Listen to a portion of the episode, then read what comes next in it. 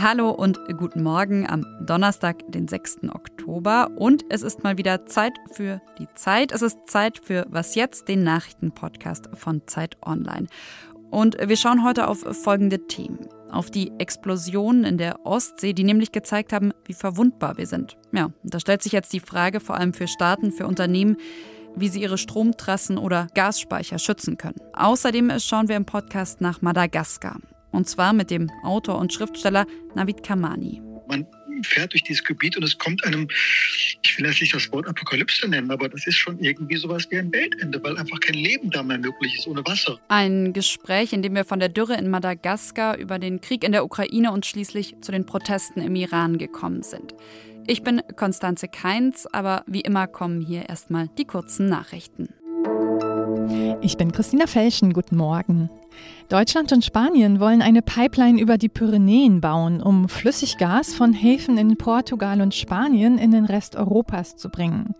Dazu haben Bundeskanzler Olaf Scholz und Spaniens Regierungschef Pedro Sánchez gestern einen Aktionsplan beschlossen. Der sieht vor, dass die sogenannte Midcat-Leitung bis 2025 fertig wird.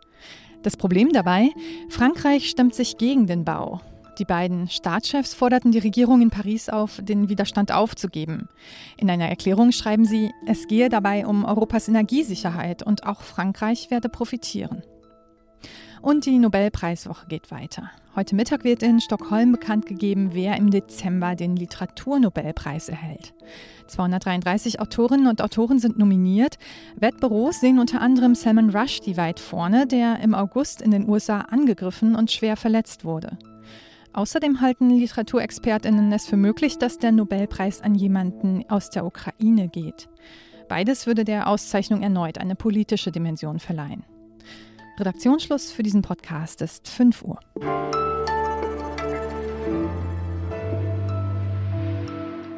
Zumindest das Wasser der Ostsee hat sich Anfang dieser Woche wieder beruhigt. Doch die Ermittlungen nach den Explosionen an den Gaspipelines Nord Stream 1 und 2, die gehen auch wenn der Westen ziemlich geschlossen nach Russland zeigt, die Ermittlungen, die gehen weiter. Und ja, auch die Frage, wie man sich vor solchen Angriffen in Zukunft schützen kann, die wird nun stärker diskutiert. Ursula von der Leyen, zum Beispiel die EU-Kommissionschefin, die hat gestern im EU-Parlament angekündigt, sie will einen Stresstest für Pipelines. Sie will also feststellen können, ob und wo wir Schwachstellen haben.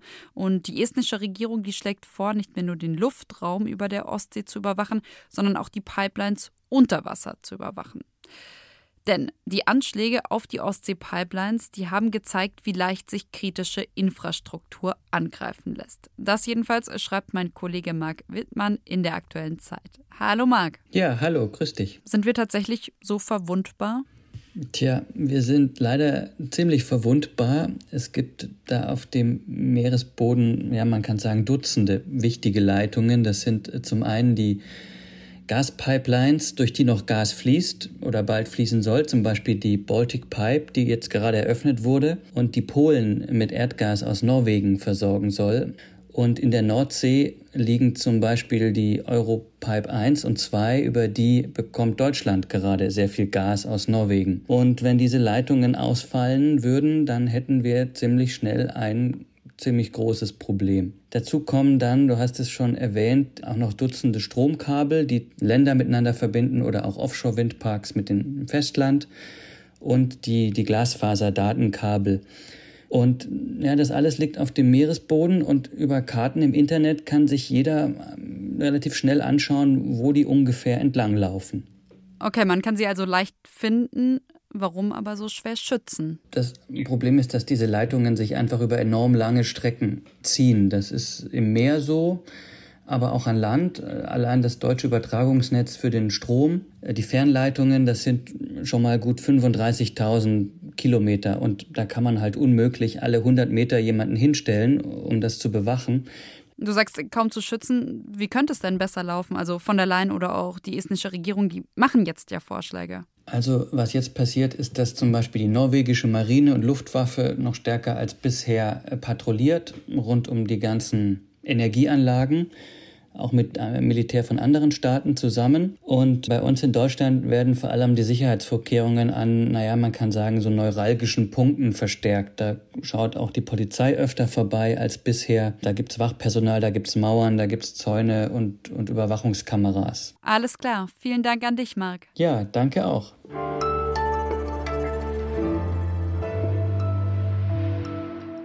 Und sonst so?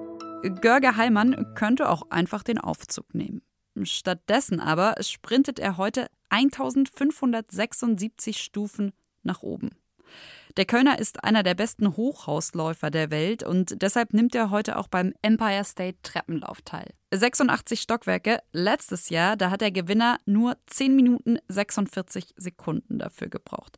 Ja, falls Sie sich so ganz privat heute mit Heimann duellieren wollen, für das Stockwerk eines Hochhauses, da braucht er ungefähr so 4 Sekunden.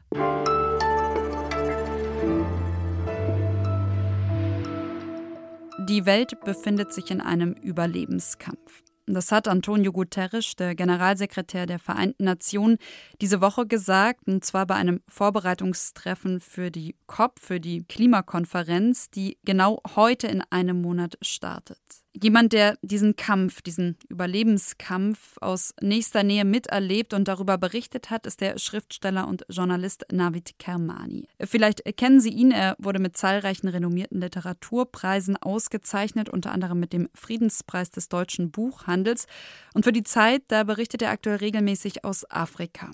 Über seine Recherchen möchte ich deshalb mit ihm sprechen. Und selbst wenn ich ihn nicht tausende Kilometer entfernt in Madagaskar, sondern einfach auf seinem Telefon in Deutschland erreicht habe. Bitte verzeihen Sie vorab schon mal die Tonqualität. So, kurze Vorwarnung, aber jetzt zum Gespräch. Hallo, Herr Kamani. Ja, guten Tag. In Afrika herrscht die größte Dürre seit 40 Jahren. Nehmen Sie uns doch mal mit nach Madagaskar, also in den Süden des Landes, wo diese extreme Dürre ja besonders sichtbar wird. Welches Bild ist da bei Ihnen besonders hängen geblieben? Das ist eigentlich eine durchaus eine fruchtbare Gegend, eine heiße Gegend, aber die Leute können da von ihrer Landwirtschaft leben. Haben sie auch immer getan. Es hat auch früher Dürren gegeben, dann hat es auch Hunger gegeben, aber dann ging das vorbei. Jetzt ist es eben so, dass die seit teilweise seit sieben Jahren nichts mehr geerntet haben und es einfach auch sonst gar nichts gibt. Und vielleicht nicht von dem Schrecklichsten zu sprechen gleich, also den hungernden Kindern. Bis mir so vor Augen geblieben ist, das sind die vielen gelben Wasserkanister überall. An der Stange befestigt zwei volle Wasserkanister mit je 20 Kilo über Kilometer geschleppt werden, weil es sonst überhaupt gar keine Wasserversorgung mehr gibt. Hilfsorganisationen warnen ja schon länger vor einer Hungerkatastrophe in Teilen Afrikas und zwar nicht nur aufgrund der Dürre, sondern auch infolge des russischen Angriffskriegs auf die Ukraine. Wie macht sich denn dieser Zusammenhang Krieg in der Ukraine und Hunger in Madagaskar bemerkbar? Was haben Sie da erlebt? Ja, ganz konkret einfach, dass die Preise für alles und speziell auch den Reis, der so ein Hauptnahrungsmittel ist dort, um 30 Prozent äh, gestiegen sind seit April. In einer Gegend, wo die Einkommen praktisch nicht mehr da sind und das gilt für alles. Mm, Sie sagten bei einer Lesung kürzlich, die Klimakrise unter anderem eben in Madagaskar, die werde vom Westen vernachlässigt. Gleichzeitig muss man sagen, wir erleben gerade unglaublich viele Krisen, viele Katastrophen. Wie gehen Sie damit um? Also löst das nicht auch bei Ihnen ab und an ein Gefühl von Hilflosigkeit aus? Diese Weltkrisen, auch selbst so ein Ukraine-Krieg, die sind ja vorbereitet. Und hätten wir anders auf die Annexion des Donbass reagiert, hätten wir anders auf die Belagerung, die Zerstörung von Aleppo reagiert, hätten wir überhaupt auf Syrien geschaut, auf Irak geschaut, dann wären diese Krisen auch nicht so nah an uns herangerückt. Und jetzt sind sie bei uns zu Hause, wir fühlen uns überfordert. Und wenn dann das Ergebnis auch noch ist, jetzt kümmern wir uns erst recht nicht um die Welt, also dann kann man eigentlich nur noch aus dem Fenster springen. Also wenn das, das, das, Ergebnis muss ja das Gegenteil sein. Geht raus, schaut euch die Welt an, schaut, was, was auf der Welt passiert. Es betrifft euch, ganz, ganz unmittelbar betrifft es euch. Und zwar mehr als jeder Landesparteitag der FDP, der hier in der Tagesschau vorkommt. In der aktuellen Zeit, da kritisieren Sie ja genau das, eben das Nicht-Hinschauen. Und zwar nicht in Bezug auf die Hungerkatastrophe in Afrika, sondern mit Blick auf den Iran, ähm, beziehungsweise konkreter mit Blick auf die Haltung, die Zurückhaltung der deutschen Bundesregierung. Sie sind Deutsch-Iraner. Was ist denn Ihr Vorwurf?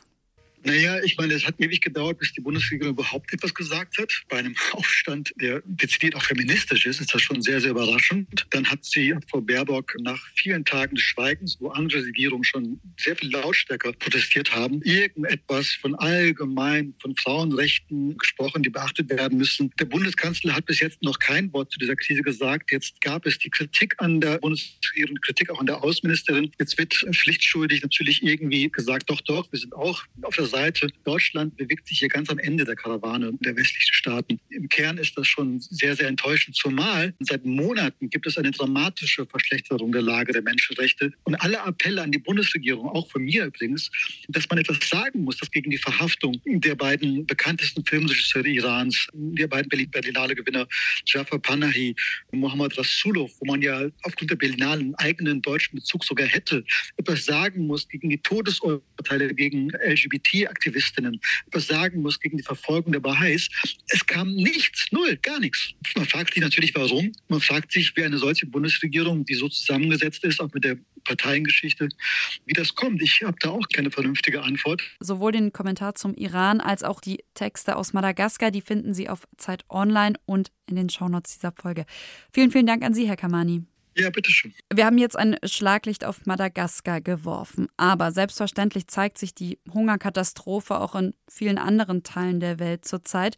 Und deshalb möchte ich Ihnen an dieser Stelle schon mal die Sonderfolge, die diesen Samstag erscheint, empfehlen.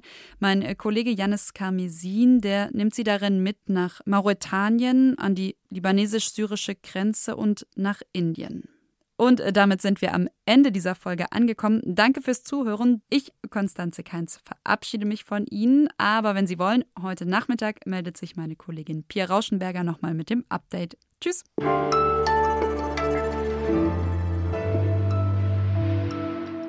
Zurück in Deutschland, richtig? Nicht mehr in Afrika. Genau, ich bin zwischendurch äh, in Deutschland, aber bald geht es schon wieder los auf die nächste Reise.